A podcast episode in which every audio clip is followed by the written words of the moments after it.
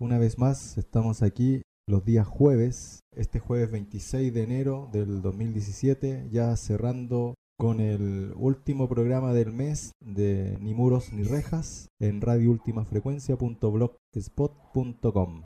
Este programa de hoy lo vamos a hacer en torno a un fanzine que encontramos por ahí dentro de los espacios liberados llamados biblioteca y vamos a hablar un poco también de lo que está sucediendo con la compita Sol. Estuvimos en contacto con su madre, Ana Vergara, y nos contó que hasta ahora está todo tranquilo, que de alguna manera el cambio a la cárcel de Valparaíso, a la sección de mujeres, módulo 8, como que llegó bien, que no tuvo ningún atado y una de las cosas que por lo menos Sol quería hace mucho tiempo era estar en una condición de presa común y corriente y no estar en una situación de extrema seguridad, de alta seguridad, de máxima seguridad. El único atado que en estos momentos está teniendo ella es que mm, tiene mucho control. Cada una hora aparece una guardia, una esbirra a vigilarla en las noches también, cada una hora con una linterna. La iluminan hacia adentro su rostro en las noches. Se supone que esto va a empezar a, a minorizarse a medida que vaya transcurriendo el tiempo ella está como piola, tranquila, ha manifestado que no se haga ninguna acción afuera porque puede cambiarle sus condiciones y sus circunstancias en esa cárcel, entonces hasta ahora ha estado piola. Creo que tuvo cierto apaño también de presas de otras reas que estaban en conocimiento de su traslado y también hubo un apañe como desde dentro de la prisión por parte de esas presas que ya conocían el historial un poco de Sol y la circunstancia que venía y por agredir a una teniente en el COF de San Joaquín en Santiago. Por lo menos tenemos la tranquilidad de que la compa se encuentra en una buena situación de salud y tranquila en el recinto donde está. Creo que tiene una ventanilla que inclusive da al mar, así que eso cambia radicalmente el estar encerrado o encerrada, porque por lo menos la imaginación y las sensaciones, el, aire también es mucho mejor, y todo eso elevan la, la, imaginación de libertad y eso de alguna forma contribuye a la salud de la compa y de las compas que están encerradas. Vamos a un tema y seguimos con ni muros ni rejas. Right about now, NWA quarters in full effect. Judge Dre residing. In the case of NWA versus the police department, prosecuting attorneys are MC Ren, Ice Cube, and Easy motherfucking E. the motherfucking stand. Do you swear to tell the truth, the whole truth, and nothing but the truth, so help your black ass? You goddamn right. Won't you tell everybody what the fuck you gotta say?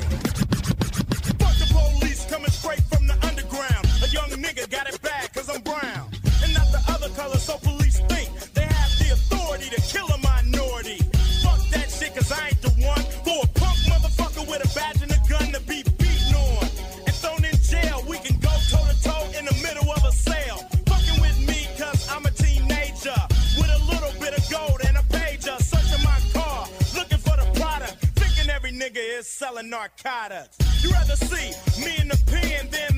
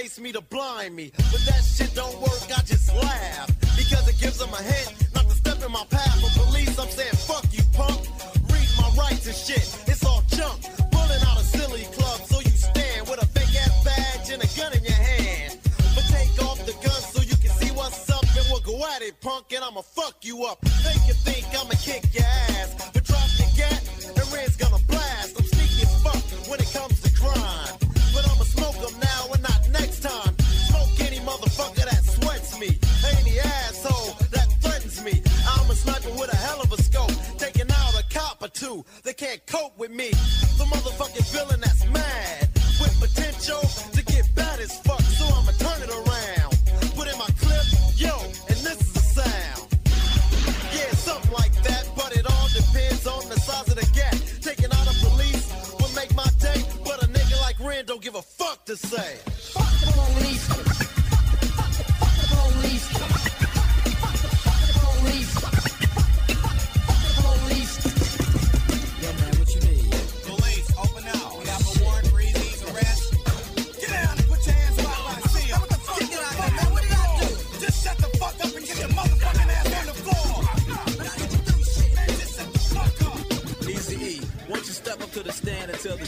You feel about this bullshit?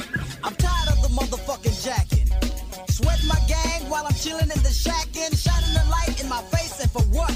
Maybe it's because I kick so much, but I kick ass. Or maybe because I blast on a stupid ass nigga when I'm playing with the trigger of an Uzi or an AK. Cause the police always got something stupid to say. They put out my picture with silence.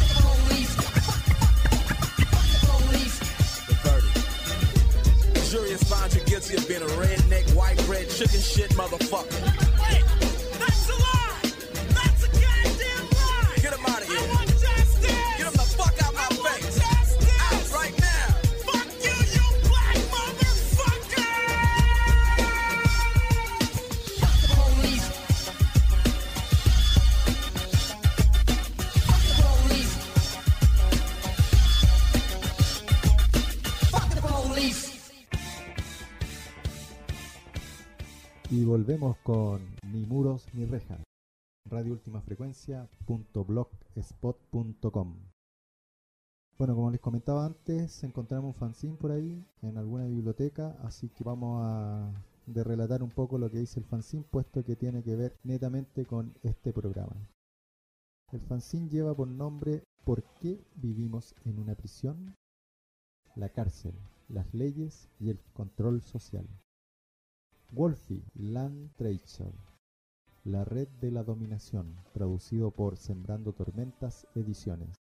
Vamos a darle lectura a este fanzine porque de alguna forma estuvimos hojeándolo y rescatamos como varias cosas interesantes que pueden ser temas de debate o por lo menos eh, en torno a conocer un poco de qué trata el, el- universo de la cana, ¿no? El universo de la cárcel, más allá de su origen y de un montón de cosas que ya en algún momento las iremos relatando, iremos buscando libros, información, fanzine, notas, entrevistas, de todo un poco que vayan dando cuenta de este mundo creado por las humanas que se llama cárcel, pero por un sector de las humanas. En esta sociedad existe un lugar donde una se encuentra perpetuamente bajo vigilancia, donde cada movimiento es monitoreado y controlado, donde todas están bajo sospecha, a excepción de la policía y sus jefes. donde se asume que todas son criminales. Hablo de la cárcel, por supuesto, pero a un ritmo completamente distinto. El tema de la cárcel es un tema que se va registrando desde hace muchos años, desde hace mucho tiempo, no es desde ahora. Este ritmo es bastante rápido. Esta descripción se está ajustando cada vez más a los espacios públicos. Los centros comerciales y los centros de las principales ciudades están bajo videovigilancia. Guardias armados patrullan escuelas, bibliotecas, hospitales y museos. Una es registrada en aeropuertos y estaciones de buses. Los helicópteros policiales vuelan sobre las ciudades e incluso sobre los bosques en busca del crimen.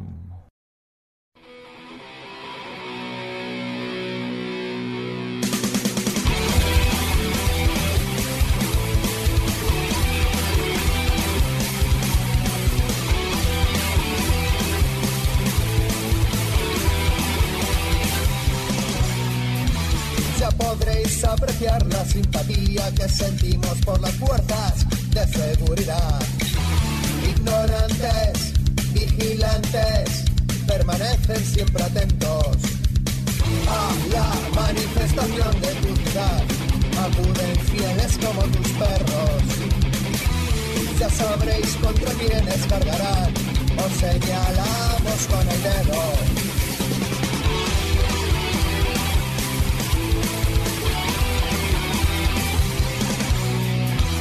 Sabemos que no importa quién os pague, ignoréis que quien os paga es el pueblo. No es honrada vuestra vida cuando cargáis contra parados, ocupas y obreros. Es más fácil trabajar para el poder que ganarse honradamente un sueldo. Ignorantes, vigilantes, permanecen siempre atentos. Represión, represión, lleváis las masticas en la cara. Represión, represión, trabajáis para el poder. Represión, represión, lleváis las masticas en la cara. Represión, represión, trabajáis para el poder.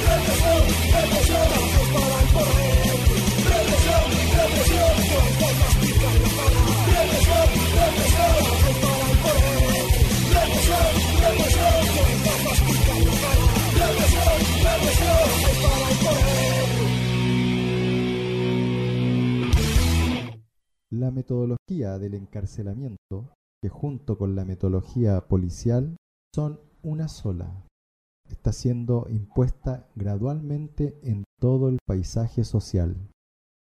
Este proceso está siendo impuesto por medio del miedo y las autoridades lo justifican sobre nosotras en función de nuestra necesidad de protección, de los criminales, de los terroristas, de la vigilancia y las drogas. Pero, ¿quiénes son esos criminales y esos terroristas? ¿Quiénes son tales monstruos que a cada momento amenazan nuestras vidas llenas de miedo? Solo un momento de cuidadosa atención es suficiente para responder esta pregunta. A los ojos de los amos del mundo, nosotras somos los criminales y los terroristas. Nosotras somos los monstruos, potencialmente al menos. Después de todo, somos las únicas a quienes ellas controlan y vigilan. Somos las únicas que son observadas por las cámaras de video y registradas en las estaciones de buses. Una solo puede preguntarse si el hecho que éste sea manifiestamente obvio es lo que provocó a la gente cegarse a ello.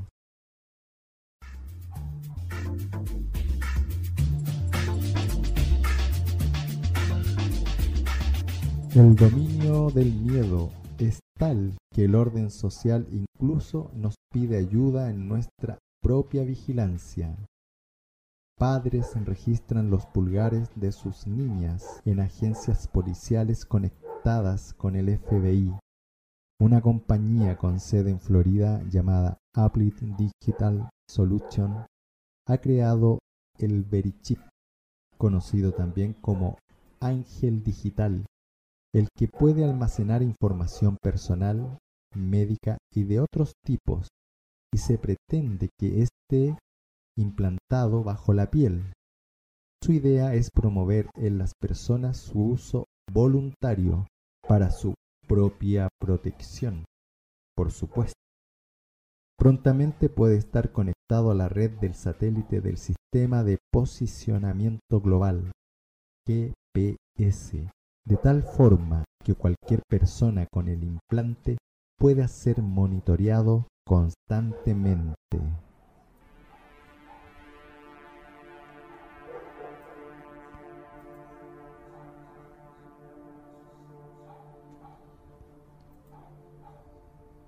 Además, hay docenas de programas que fomentan la delación, otro factor que es también similar a las prisiones, donde las autoridades buscan y recompensan a las soplones. Por supuesto, hay otros presos que tienen una actitud bien diferente hacia esta escoria. Pero todo esto es puramente descriptivo, una imagen de la sociedad cárcel que está siendo construida a nuestro alrededor, una comprensión real de esta situación que nosotras podemos usar para combatir este proceso necesita un análisis más profundo.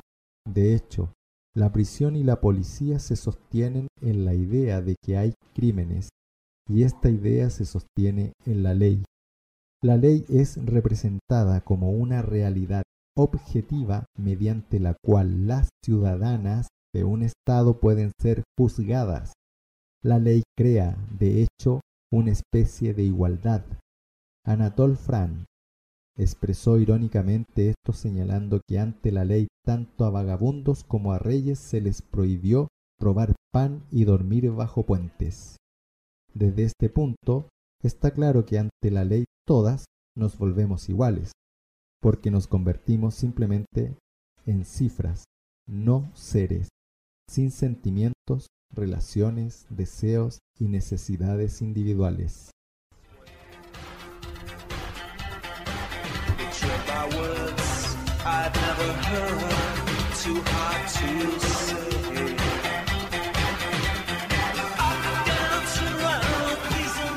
El objetivo de la ley es regular a la sociedad.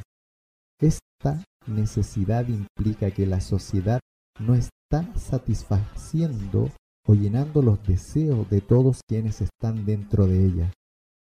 Esta existe más bien como una imposición sobre la mayor parte de aquellas que la componen.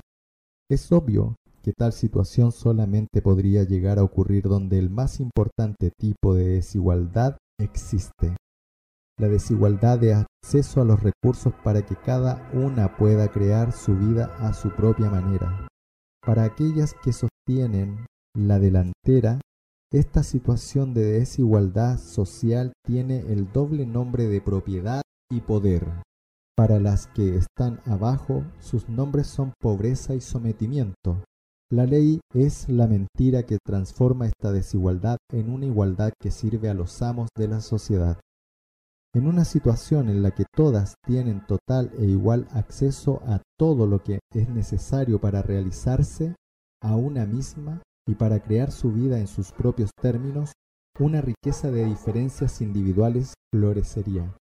Un vasto conjunto de sueños y deseos se expresarían a sí mismos, creando un aparentemente infinito espectro de pasiones, amores y odios, conflictos y afinidades.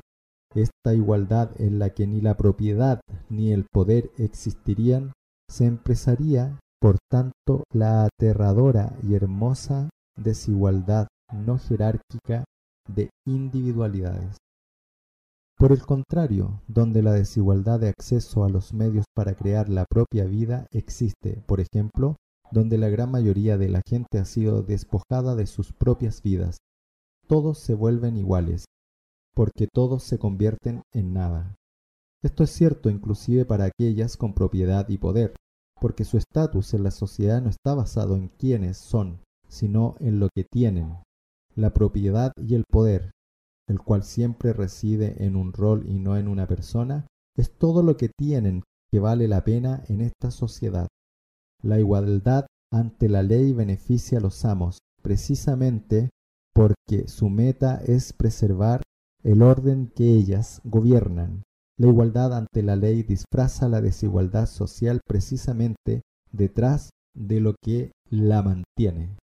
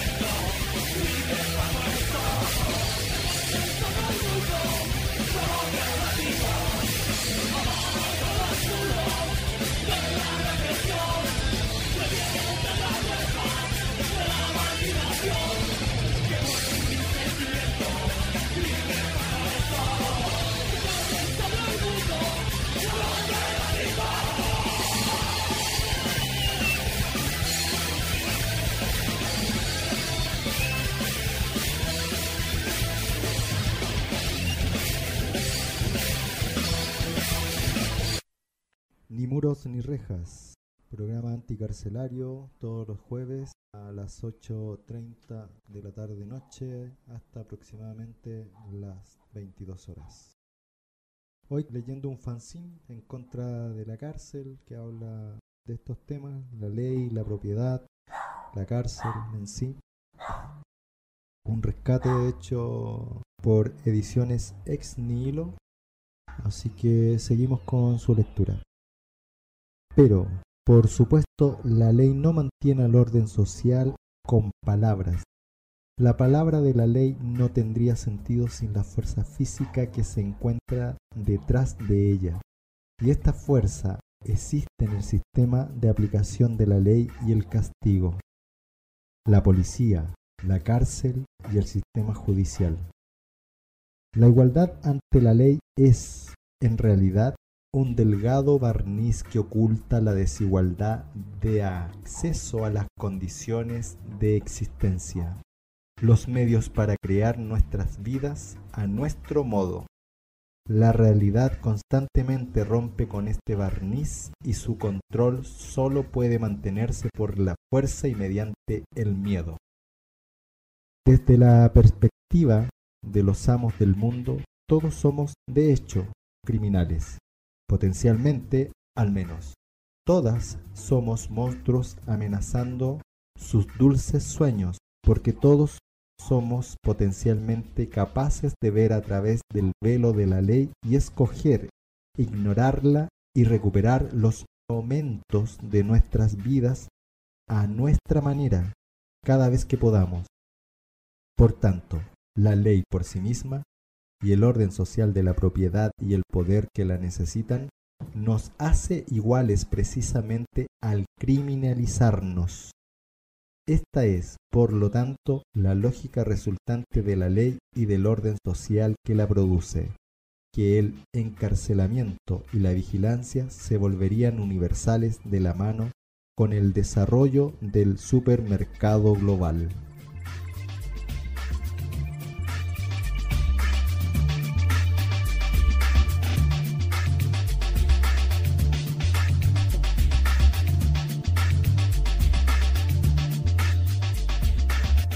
A la luz de esto, debería estar claro que no vale la pena hacer leyes más justas. No sirve vigilar a la policía. No vale la pena intentar mejorar este sistema porque cada reforma inevitablemente reproducirá el sistema, incrementando el número de leyes, aumentando el nivel de vigilancia y control, haciendo el mundo algo cada vez más parecido a una cárcel. Si deseamos tener nuestras vidas en nuestras manos, hay solo una manera de responder a esta situación, atacar a esta sociedad con el fin de destruirla.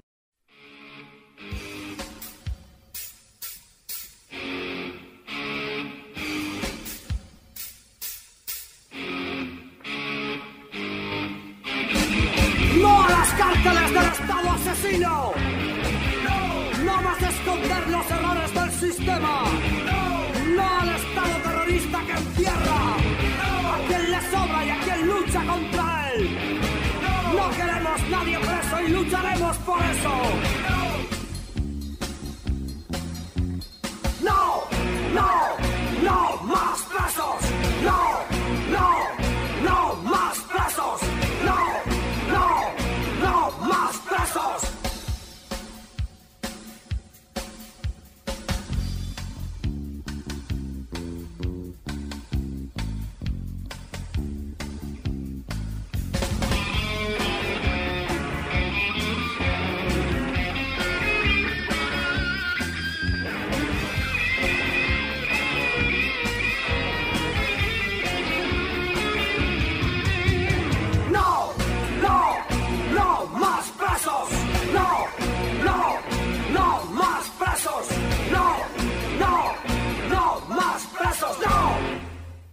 Ni muros ni rejas.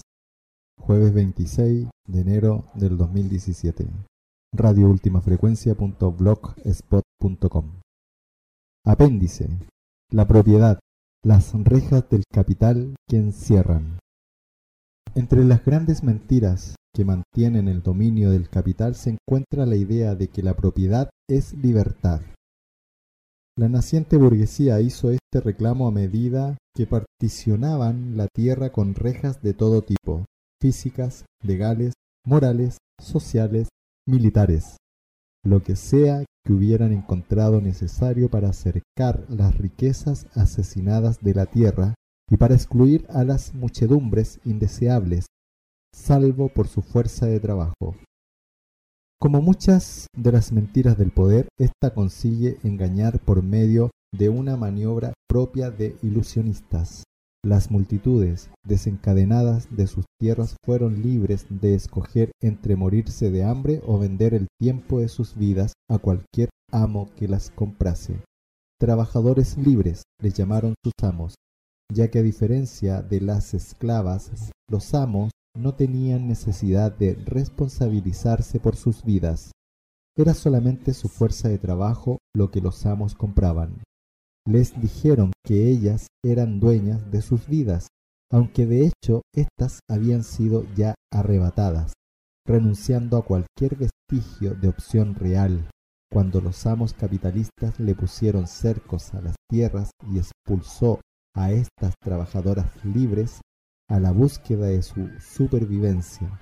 Este proceso de expropiación que permitió al capitalismo desarrollarse continúa hoy día hasta sus márgenes, pero otro truco ilusionista mantiene en el centro esta ilusión burguesa.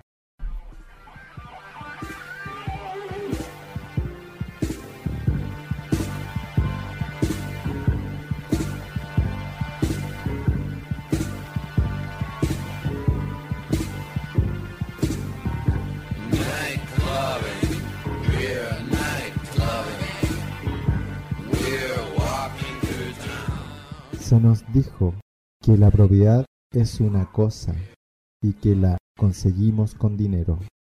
Según esta mentira, la libertad se basa en las cosas que podemos comprar y que se incrementan al acumularlas.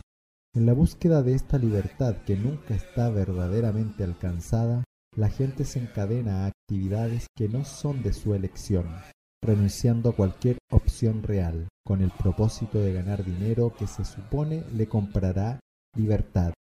Y mientras sus vidas son consumidas al servicio de proyectos que nunca les han sido propios, ellas gastan sus salarios en juguetes y entretenimiento, en terapias y en drogas, los anestésicos que garantizan que no vean a través de la mentira. De hecho, la propiedad no son las cosas que alguien posee, la propiedad son las rejas, las rejas que nos mantienen dentro, que nos tienen afuera, todos los límites por los cuales nuestra vida se nos es robada. Por lo tanto, la propiedad es, por sobre todo, una restricción, un límite de tal magnitud que garantiza que ningún individuo podrá realizarse completamente mientras estos límites existan.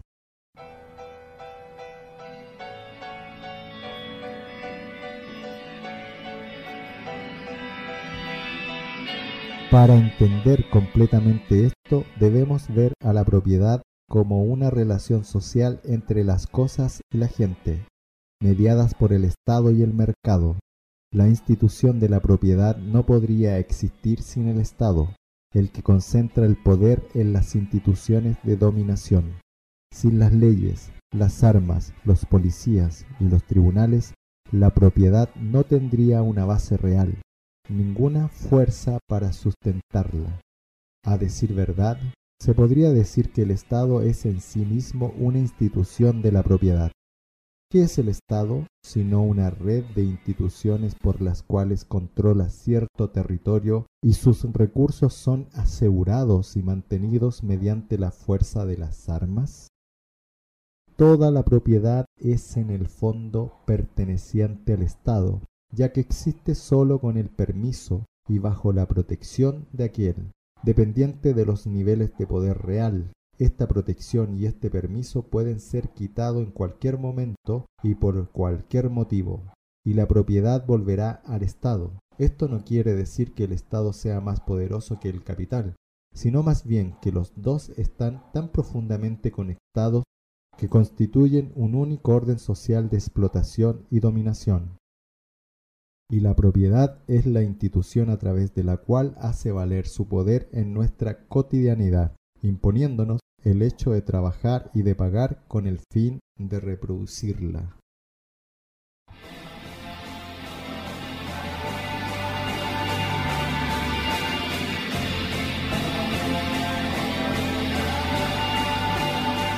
Por lo tanto, la propiedad es en realidad el alambre de púas, el cartel que dice no pasar, la etiqueta con un precio, el policía y la cámara de vigilancia. El mensaje que cada uno de estos trae es el mismo. Una no puede usar o disfrutar de algo sin permiso, el que debe ser otorgado por el Estado y pagado con dinero en alguna parte del proceso. No se vuelve entonces una sorpresa que el mundo de la propiedad, dominado por el Estado y el capital, sea un mundo empobrecido donde la carencia, no la satisfacción, llena la existencia. La búsqueda de la realización individual, bloqueada en cada vuelta por una u otra reja, es reemplazada por la competencia, que homogeniza y atomiza, por acumular cosas, ya que en este mundo el individuo es medido solo según las cosas que tiene, y la inhumana comunidad de etiquetas con precios se empeña en enterrar la singularidad por debajo de las identidades que se encuentran en las ventanas de las tiendas.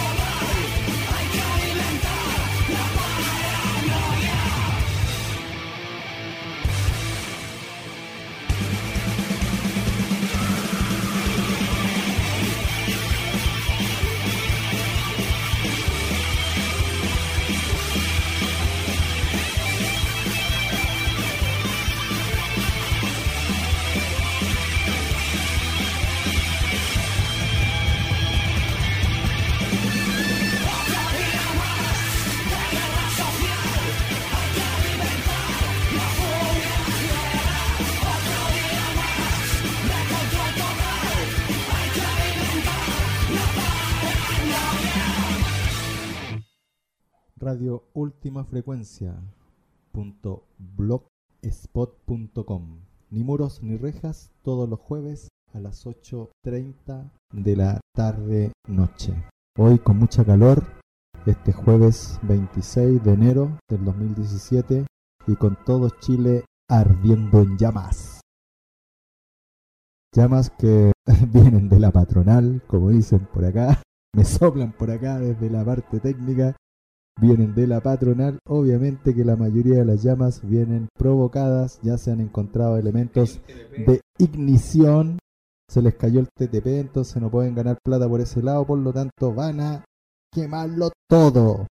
Ellos no son terroristas, ¿ah? ah, perdónenme, van a cobrar el seguro, se van a llenar los bolsillos, mientras la gente del pobre pueblo, del bajo pueblo, sacándose la mierda, tratando de apagar los incendios, algunos apañando y otros tratando de salvar lo poco y nada que tienen en sus casas. Siniestra es la actitud y el amor al dinero, obviamente. Y miren lo que provoca. Fuego por todo Chile. Ni siquiera quienes son acusados de terroristas por lanzar una molo han provocado tanto fuego como estos siniestros personajes. Bueno, seguimos leyendo entonces el fanzine llamado ¿Por qué vivimos en prisión? De ediciones Ex Nihilo. Atacando las posesiones de las dueñas de este mundo, rompiendo las ventanas de los bancos, quemando los vehículos policiales, explotando la oficina del empleo o rompiendo máquinas, ciertamente tiene su mérito. Una puede conseguir un poco de placer, si acaso algo más, y varias acciones de este tipo pueden incluso obstaculizar proyectos específicos del orden dominante. Pero, al final, debemos atacar a la propiedad como institución, a cada cerco físico, mental, moral o social. Este ataque empieza con el deseo de cada una de recuperar nuestra vida y determinarla de la forma que nosotras queramos. Cada espacio y cada momento que recuperamos en esta sociedad de consumo y producción nos proporciona un arma para expandir esta lucha. Pero, como un compañero escribió, esta lucha o se extiende o no es nada. Solo cuando los saqueos sean una práctica a larga escala, cuando el intercambio de regalos se subleve contra el comercio de productos, cuando las relaciones no están ya mediadas por mercancías y los individuos le dan su propio valor a las cosas, solo entonces la destrucción del mercado y del dinero, que es la misma que la demolición del Estado y de cada jerarquía, se vuelve una posibilidad real, y con esta la destrucción de la propiedad. La revuelta individual contra el mundo de la propiedad debe expandirse en una revolución social que eche abajo cada reja y abra todas las posibilidades para la realización individual.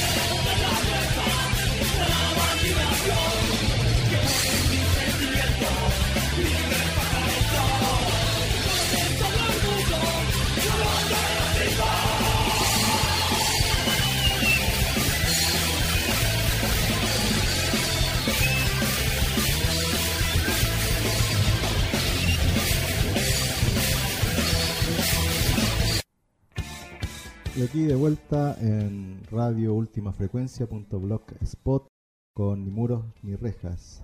Hoy, jueves 26 del primero del 2017, ya pasadito de las 10 de la noche, leyendo fanzine. Eh, acabamos de leer un fanzine de ediciones ex nihil en torno a la cárcel, la propiedad, las leyes, la vigilancia, el Estado y todos esos elementos que de alguna forma componen y nos someten a diario en esta cárcel se ha salido de la cárcel original, la que entendemos todas, en torno a estos muros con panópticos, con policías afuera, con alambres y todo eso que siempre lo hemos visto cuando pasamos cerca de alguna cana. Y esta cárcel que se empieza a instalar en la sociedad, en la cotidianidad, a través de el aumento de la policía, a través del aumento de las cámaras de vigilancia, en realidad esto no necesariamente apunta a, los asaltos y a la delincuencia común y corriente. Esto se está construyendo hace mucho rato para apuntar a quienes se rebelan a este sistema, a quienes disienten de este sistema y a quienes en algún momento van a, salir a la calle, van a gritar por toda la corrupción, por todo lo que se está dando hoy en día en términos de justicia, en términos de un montón de cosas que nos afectan a nosotras como seres humanos y humanas. Y seres sintientes también, ¿no? A todos los seres vivos. Vamos a pasar a otro fanzine que se llama La cárcel y su mundo de Pasamani. Y vamos a ir leyendo, contando, narrando historias en torno a la cana, con la idea de ir esclareciendo temas, generando quizás polémicas, generando un poco de tensión en torno a lo que se trata también, y la idea de generar discusión a un tema que tiene que ver con nosotros, con esta sociedad en la que estamos, queramos o no, insertos de alguna forma por algún medio, por algún lado, a todos nos compete y el tema de la cárcel, si bien se ha manifestado siempre ajeno a los seres comunes y corrientes que habitamos este territorio y todos los territorios, es algo que debiéramos estar pensando, reflexionando, discutiendo por el hecho de que ha sido algo impuesto y que lo hemos aceptado desde muy pequeños, desde muy pequeñas y muy pequeños. Eh, sabemos que existen las cárceles, pero jamás se nos ha ocurrido cuestionarlas Jamás se nos ha ocurrido preguntarnos por qué están allí,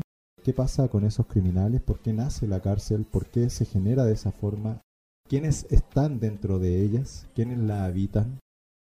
Son muchas preguntas que surgen y hay que empezar a darle respuesta y de alguna forma con este programa vamos a empezar a lanzar algunas posibles respuestas que pueden ser cuestionadas pero aportan al tema de la cana y por lo menos desde este programa a su destrucción.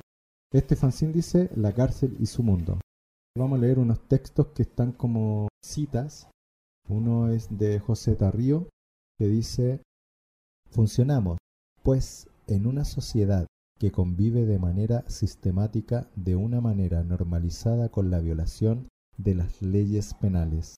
Sin embargo, los que van a la cárcel son una minoría, a una minoría selecta y seleccionada por las propias definiciones actuales de las políticas de seguridad del espacio policial y penal europeos. En este proceso de percepción, persecución y penalización hay una serie de órganos de control político, de control social, como es el sistema de justicia criminal con sus operarios correspondientes, léase jueces, policías, carceleros, que tienen capacidad y una función social central que es la de definir quién es el delincuente en la sociedad. Esta definición se construye en base a la fabricación de chivos expiatorios. La función del sistema penal en cualquier Estado moderno no es la de defender los derechos y libertades de los ciudadanos, o sea, no es la de defendernos contra el delito, sino la de defender al Estado. José Tarrío, preso español, muerto en una de las cárceles. Otro texto más cortito dice, la democracia es un golpe de Estado. que por las calles no pone tanques sino cámaras de TV y micrófonos de periodistas. La democracia gobierna con el poder de su propaganda. Sostenemos que la democracia es la técnica y la ciencia que usa el poder para no ser percibida como la opresión. Capitalismo es el jefe y la democracia es un portavoz de prensa. Conspiración de células del fuego. Yo nace después de haber leído el, li- el libro Huye hombre huye de José es una deuda con Tarrío y con toda la gente que ha muerto en las mismas circunstancias que Tarrío y que está encerrada en las mismas circunstancias que Tarrío porque Tarrío era uno, pero hay muchos y muchas. No hay que olvidar a ninguno. Y esta canción es para José Tarrío. Y para su madre pastora, siempre.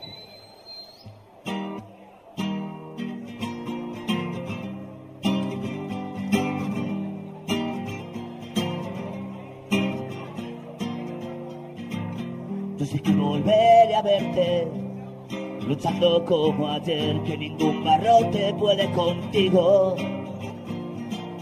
Sé que pronto volverás con más fuerza y dignidad, teniendo aún más claro quién es tu enemigo. En la calle se te espera, y aunque esto ya no es lo que era, aún queda alguna trinchera. Compañero, compañera, aún queda alguna trinchera. Compañero, compañera.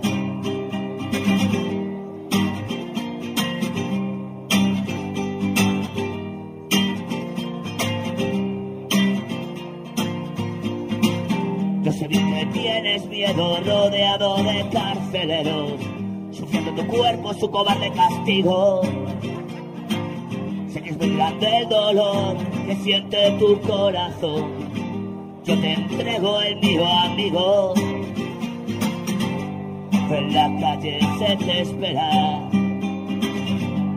Y aunque esto ya no es lo que era, aún queda alguna trinchera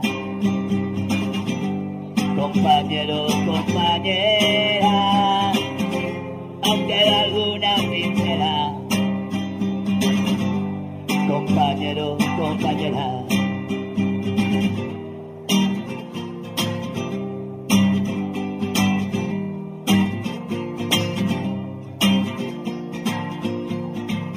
Yo sé bien que con tu sangre vas marcándome el camino, camino de lucha que el que yo sigo. Sé que no podrán cortar tus alas para volar. Volando bien alto me iré contigo.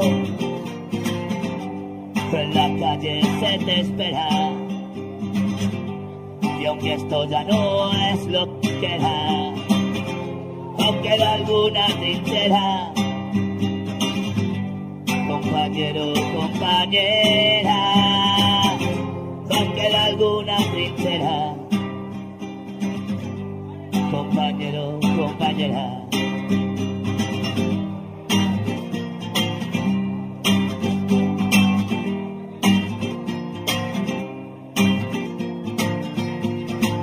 Yo sé que nada ha cambiado por más que lo han intentado. Te siento en la barricada, luchando junto a mí. Y ahora estoy emocionado, pues por fin ya te han soltado. Han sido tantos años esperando por ti. Y ahora que estás en una cueva. Y ves que esto ya no es lo que era, la lucha ya no es lo mismo, aunque queda alguna trinchera. Compañero, compañera, aunque queda alguna trinchera, aunque sea en una cueva aún queda alguna trinchera. Compañero, compañera. Abajo está asesino, José Carrillo presente. En la cárcel, no sé lo que pasa, que está llena de pobres, los ricos en su casa. En la cárcel, no sé lo que pasa. Y los de por ahí que están hablando que se enteren también. Hay peña en en vuestra puta vida os acercar ni siquiera a la puerta de un talego. ¿Os importa una mierda? Pues nada, a mí tampoco. Me aburro y me voy a pirar en breve. La cárcel y su mundo, Pasamani. Otro fanzine que nos llega desde alguna biblioteca de algún lugar de este territorio en torno al tema de cárcel, en torno al tema represión. No solamente de este territorio, sino que todos los territorios, de alguna forma vamos a romper con estas fronteras que se trazan los distintos, entre comillas, países trascendiendo un poco a que la represión, a que la cárcel, la cana existe en todas partes y afecta a todos quienes disienten de los sistemas en los que viven y se suman a una pelea, a una resistencia, a una lucha cotidiana y extra cotidiana en torno a su realidad con la finalidad de cambiarla completamente.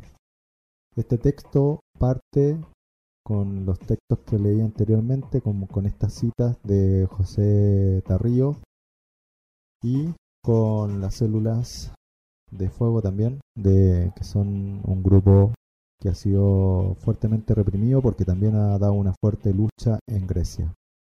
Sobre el contexto represivo en Italia.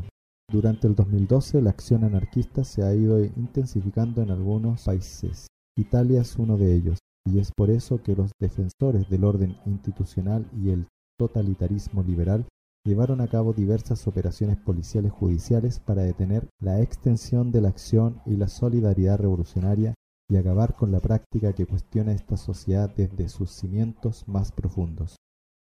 El verano represivo empieza con la operación Ardire, el 13 de junio se detiene y encarcela a ocho compañeras y se notifica la investigación de compañeras encarceladas en las prisiones griegas de la organización CCF suizas Marco Kamenich y alemanas Gabriel Pombo da Silva.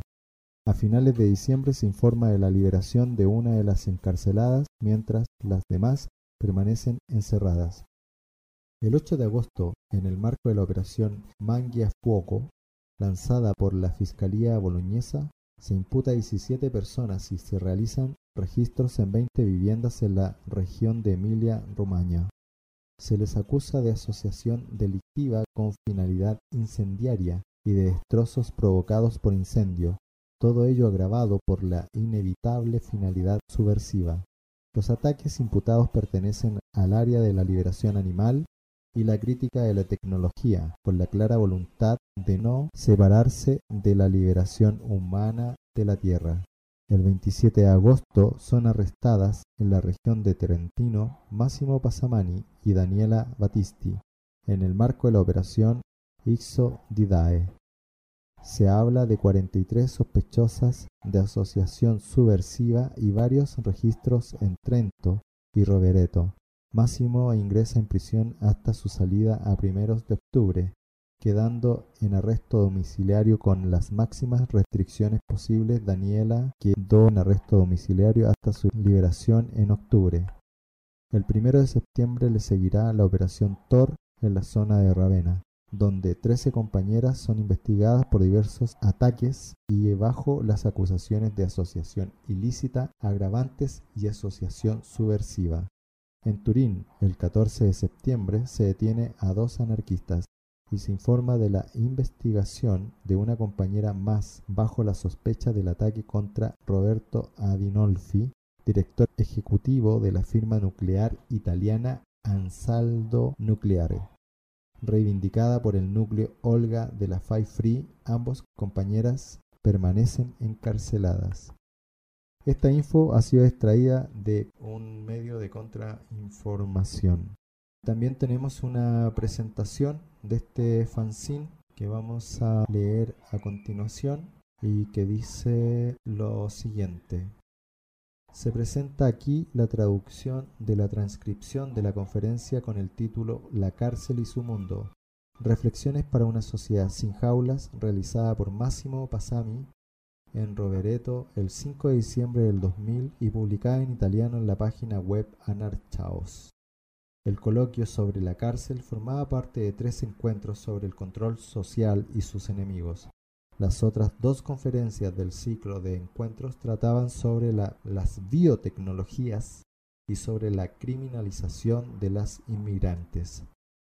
Si consideramos importante traducir y entender las palabras de Máximo es porque entendemos que la represión del Estado se dirige precisamente a aquellas que cuestionan el actual sistema en su totalidad con mayor lucidez y con su práctica cotidiana.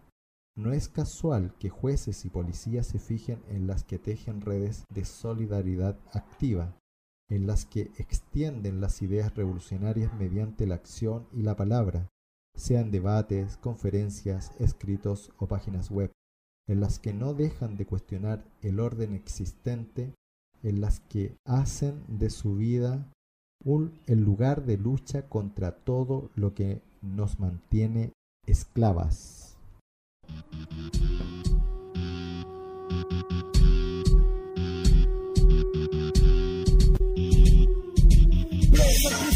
Opresión, más sincera del sistema de represión. Alienación de carcelario, géndame mercenario, te claro el escenario, toda la reja, la muerte se vive a diario.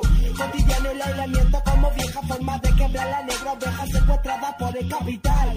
Policías son el orden elemental, cárcel para que quiso pensar y cuestionar. Tener las agallas, confrontar y atacar. Cámaras sobre la cabeza estarán reflexionar, entregados a la guerra sin parar, disparar, boicotear, el riesgo siempre estará. Anónimo dando el paso a la revuelta. Estate atenta que el atentado tienta. Los muros de la cárcel tiemblan. Los recluidos en motín calentan. Mata a gendarme mercenario. Te encargo el escenario. Está la reja, la muerte se vive a diario. El asesino es el estado carcelario. Mata a gendarme mercenario. Te encargo el escenario. Está la reja, la muerte se vive a diario. El asesino es el estado carcelario. Las tierras me rodean y me llenan emociones.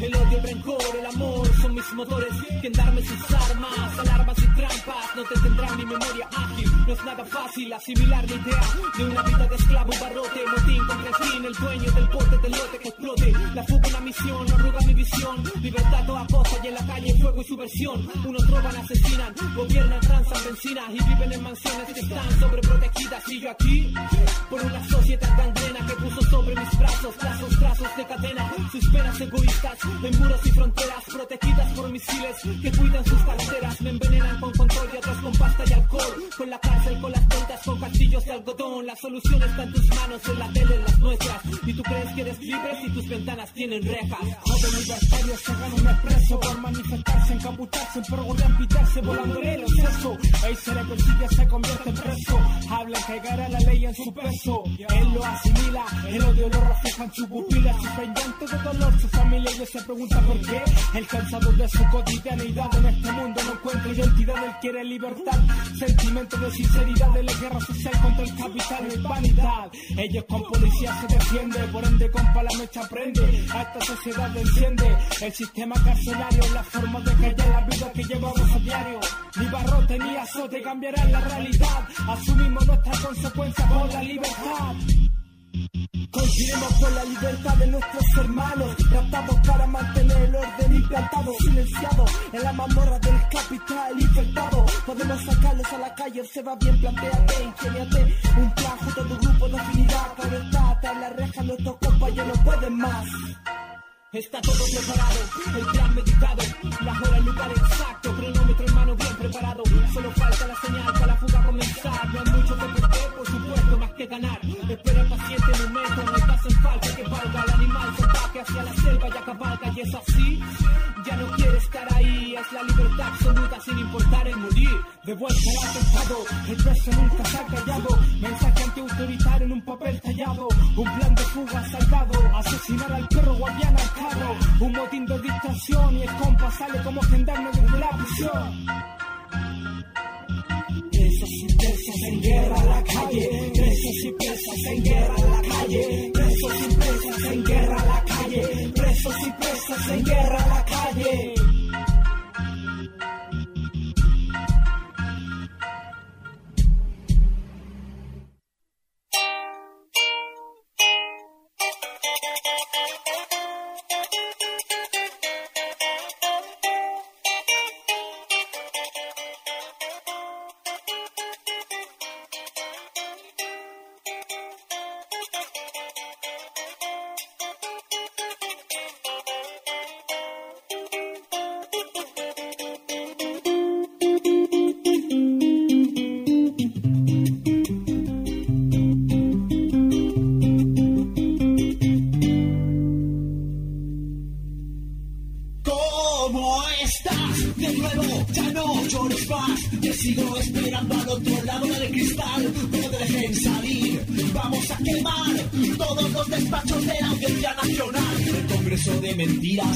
Marginal,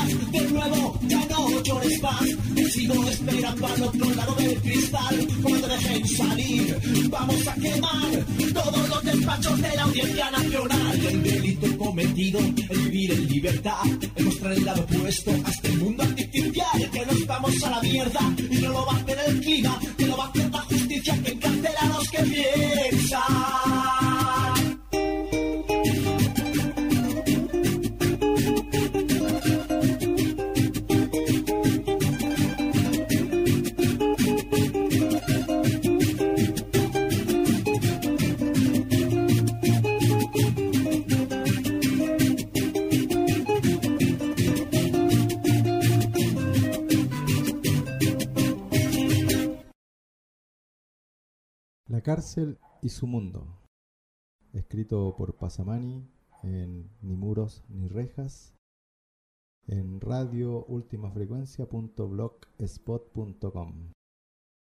Reflexiones para una sociedad sin jaulas. Algunas palabras antes de entrar en el tema de esta tarde, la cárcel y su mundo. Antes de nada, no será una reflexión de corte histórico sobre las y lo mismo sobre la relación entre la cárcel y la sociedad de hoy, es decir, sobre el sistema que gira en torno a las prisiones. Sobre esto, la reflexión también será bastante superficial, no se profundizará de forma específica. En realidad, lo que me interesa es una reflexión de tipo ético, entendiendo ética por un modo de ser, un modo de vivir y un modo de autodeterminarse, esto es, de elegir los instrumentos y la finalidad de las relaciones propias. Así, un concepto de ética que asume en sí mismo las dos acepciones del término, la ética como dimensión individual, el conjunto de valoraciones que cada individuo da a sus elecciones, el sentido de su vida, sus relaciones, etc., y también una dimensión, por así decir, colectiva, es decir, relativa al espacio en que estas elecciones, estas valoraciones, estas relaciones se realizan, se modifican. Dos acepciones que coexisten en las mismas palabras que utilizamos para explicar estos conceptos. Ya sea ética o moral, de hecho, remiten a un concepto de costumbres, normas sociales, genius loci, es decir, de usos ligados a una zona determinada. Al mismo tiempo, y cada vez más durante el último siglo, el concepto de ética remite a algo profundamente individual, singular y relativo a la unidad, unicidad de cada individuo. Creo que estos aspectos estarán copresentes en estas reflexiones, reflexiones más bien rápidas porque el inventario de cuestiones, de problemas es mucho más amplio y yo no pretendo de ninguna manera zanjar el asunto. Cuatro puntos sobre los que reflexionar. La pregunta fundamental, la que todos los libros eluden siempre dejándola al margen o tendiendo a confundir de modo más o menos eficaz, esta pregunta fundamental es si la cárcel significa punición, castigo, pena, evidentemente hace referencia a la transgresión de una determinada regla. De hecho, la punición interviene en el momento en que la regla se transgrede, se viola. Ahora, la transgresión de la regla remite a su vez al concepto mismo de regla, es decir, a quién decide y cómo las reglas de una sociedad. Esta es la cuestión que los distintos operadores del sector, los expertos, no afrontan nunca. Esta es la cuestión que contiene todas las demás y que, si se desarrolla hasta el final, amenaza con derrumbar todo el edificio social y, con él, sus prisiones. ¿Quién decide y cómo las reglas de esta sociedad? Está claro que todas las chácharas que se cuentan sobre el poder del ciudadano el, entre comillas, el ciudadano, esa cosa pública que ha suplantado al hombre, decía Darien, sobre la participación directa, se muestran cada vez más como lo que realmente son, mentiras. Decidir En esta sociedad y en todas las sociedades basadas en el Estado, en la división de clases, en la propiedad, lo hace una reducida minoría de individuos que se autodenomina representantes del, entre comillas, pueblo y que imponen, basándose en determinados poderes ejecutivos, coercitivos, sus reglas. Esta definición, más bien genérica, resalta de inmediato que regla y la ley, acuerdo y ley no son sinónimos.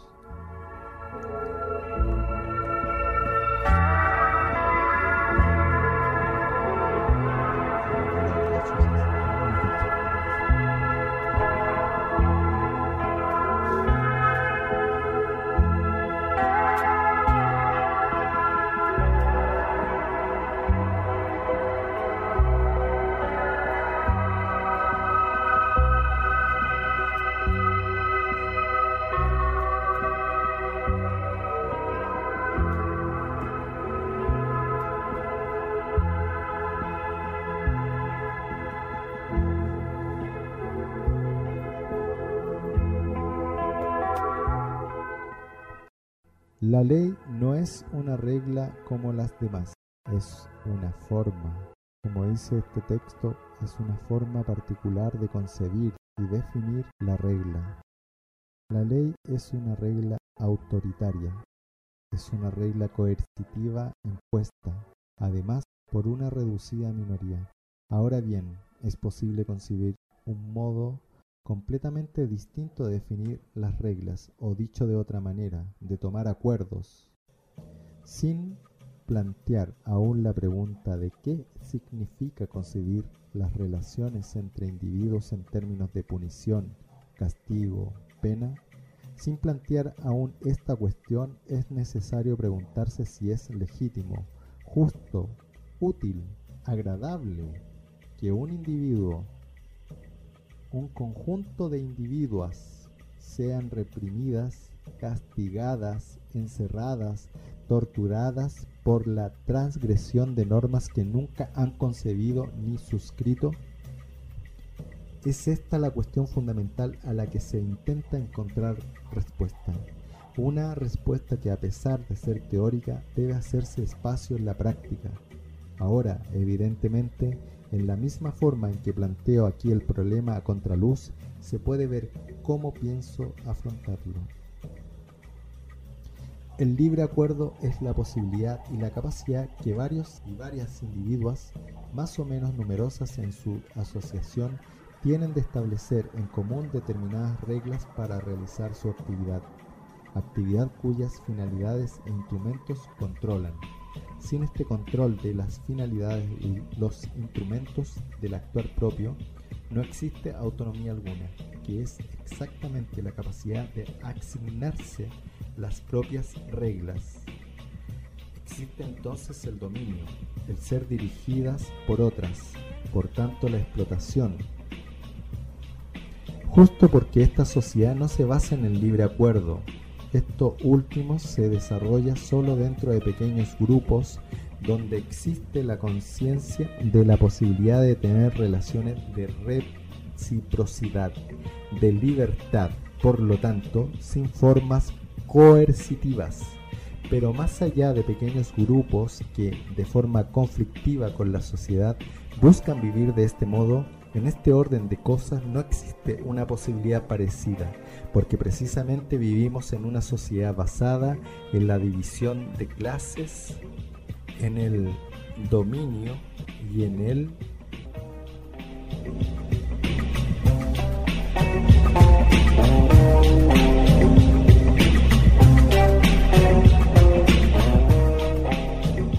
Estado que de alguna manera es producto y garante de esta división de clases y de este dominio. Entonces, se entenderá por qué esta sociedad tiene la prisión como centro, se entenderá por qué y para quién existe esta prisión. Y, partiendo justo de esta reflexión, se puede entender el problema de la punición y, así, el del derecho y, aún más concretamente, del Código Penal en el que los jueces basan sus sentencias que encierran bajo llave a hombres y mujeres en cualquier parte del mundo, en el que los policías encuentran la autoridad para arrestar, los carceleros y las carceleras para vigilar, el asistente social de la cárcel para invitar a la calma y la colaboración, el cura para encontrar materia funcional a sus prédicas sobre el sacrificio, la renuncia, la culpa, por citar algunas de las que garantizan este sistema social. Partiendo de esta reflexión, uno se puede dar cuenta de que en la sociedad actual la cárcel es un problema insuprimible, porque el problema del crimen, es decir, de la transgresión de las normas coercitivas, las leyes, es un problema fundamentalmente social. Por decirlo de otra forma, mientras existan ricos y pobres, existirá el robo. Mientras exista el dinero, no habrá nunca suficiente para todos y todas. Mientras exista el poder, nacerán siempre fuera de la ley. Por lo tanto, dándole la vuelta a la cuestión, la cárcel es una solución estatal a los problemas estatales, es una solución capitalista a los problemas capitalistas. El problema del robo, al igual que el de todos esos crímenes que tienden a discutir el orden social como las revueltas, las resistencias, las luchas insurreccionales, etc., todos estos problemas están vinculados a la raíz misma de esta sociedad.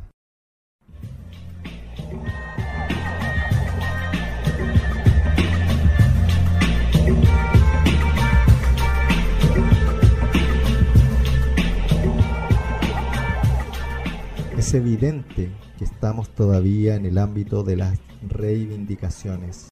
Las respuestas solamente pueden venir de una práctica social desde la que es posible delinear únicamente algunas perspectivas, precisamente porque hablar de estos problemas formulados así nos permite salir de esa imagen social donde solo ahí tienen sentido.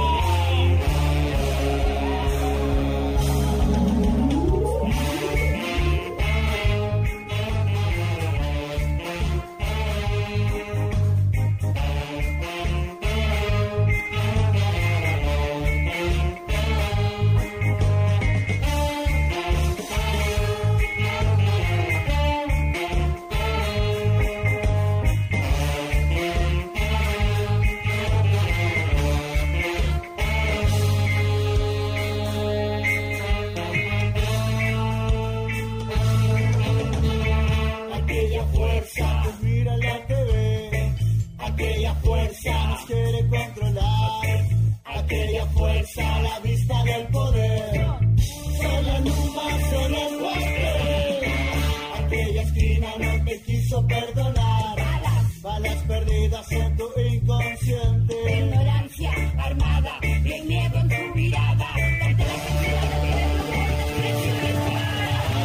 La superhéroes de esta sociedad. Piensa que con balas y armas ellos nos van a salvar, pero nos dimos cuenta que es para atacar asesinar. El barrio marginal de mi patria su lema van a llevar, pero solamente es para justificar. No estamos enrabiando, no estamos organizando y vamos a ir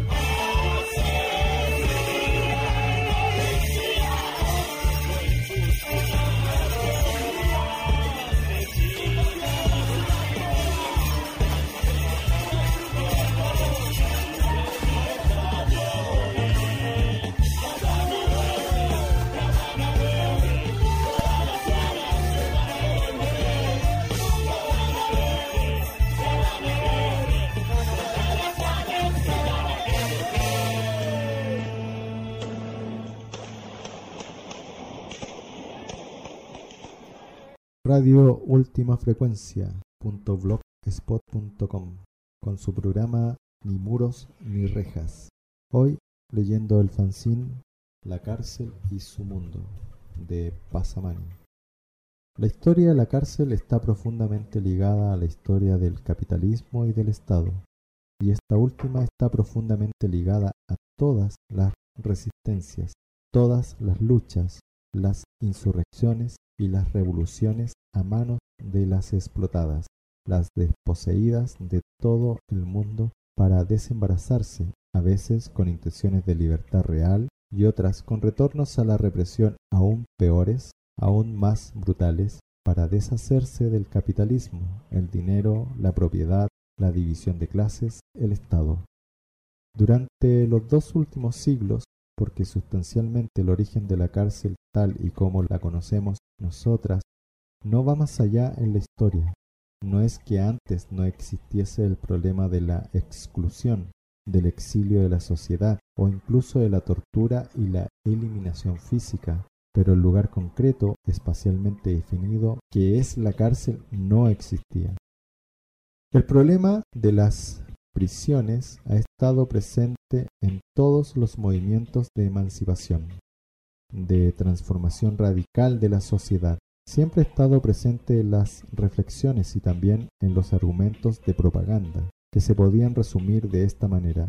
Si distinguimos dos tipos de crimen, se trataría de una distinción por amor a la claridad, porque en realidad el contexto social y sus transformaciones son siempre mucho más complejos, mucho más articulados y por tanto mucho más difíciles de catalogar. Lo que podemos definir como de interés, es decir, ligados al dinero, a la necesidad en el interior de esta sociedad de tener dinero para sobrevivir, y los pasionales.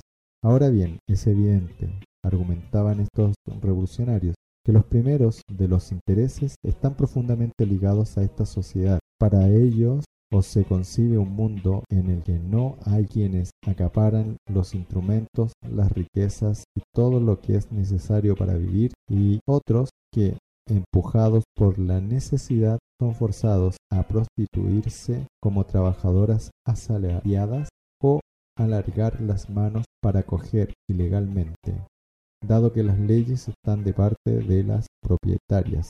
La riqueza, en este caso, o bien no habrá nunca ninguna solución.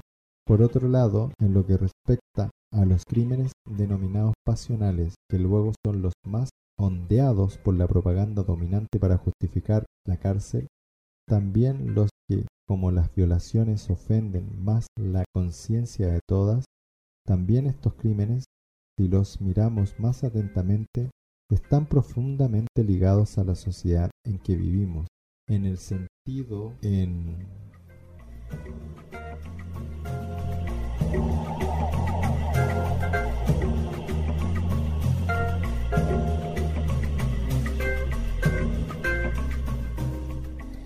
que son el producto de la miseria afectiva, incluida la sexual, de la ausencia de relaciones gratificantes en la vida cotidiana, de la miseria de relaciones humanas en general. Son el producto de toda esa tensión, de ese estrés, de esa rabia que no se expresa y que vuelve, igual que un huésped indeseado, en forma de tic nervioso, en forma de presencia inconsciente, de violencia estúpida y gregaria. También estos fenómenos, que luego siempre se usan para hacer necesaria en la mente de las explotadas, la cárcel con toda su estructura social que se usan como espantapájaros para hacer aceptar la presencia de la autoridad y del orden policial. Están así profundamente ligados a esta sociedad en los argumentos de esos viejos compañeros, una sociedad sin Estado y sin dinero, material y pasionalmente rica, habría eliminado automáticamente los llamados crímenes de intereses y reducido cada vez más los llamados crímenes pasionales. Y nosotros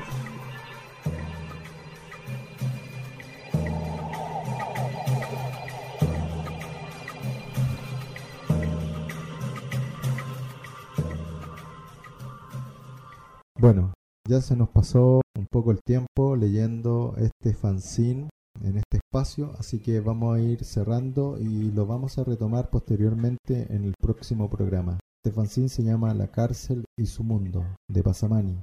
Un fanzine que encontramos en alguna biblioteca en algún lugar de este territorio llamado Chile y que encaja directamente para hacerse preguntas, cuestionarse y pensar, pensarnos el tema de la cana, de por qué existe, de dónde viene, cuáles son sus lógicas que operan detrás de este muro, de estas mazmorras llamadas cárcel. Así que vamos cerrando con un último tema y nos vamos despidiendo hasta el próximo jueves en este espacio llamado Ni muros ni rejas, transmitido por la señal libre de radioultimafrecuencia.blogspot.com.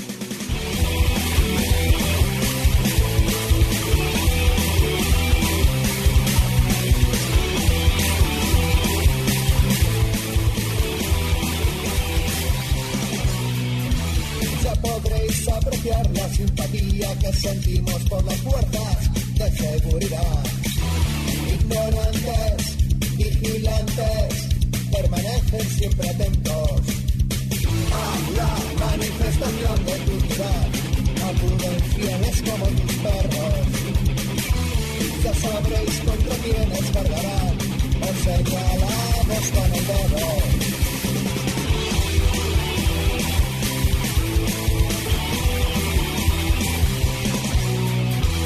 Sabemos que no importa quién os pague, ignoréis que quien os paga es el pueblo.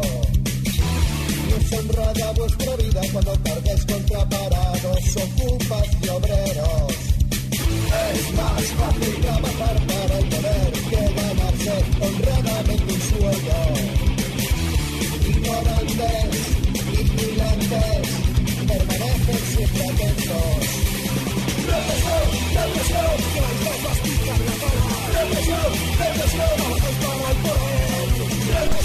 represión, que a la cara. Represión, represión, bajáis para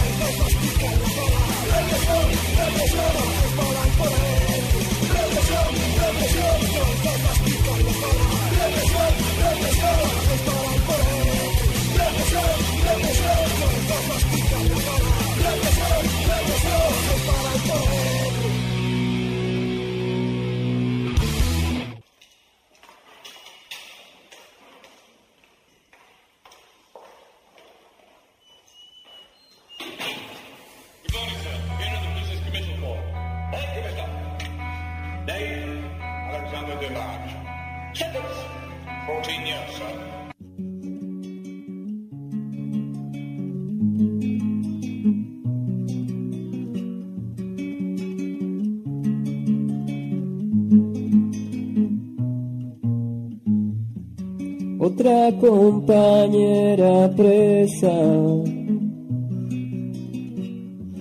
por su forma de pensar. Otro compañero preso por su forma de pensar.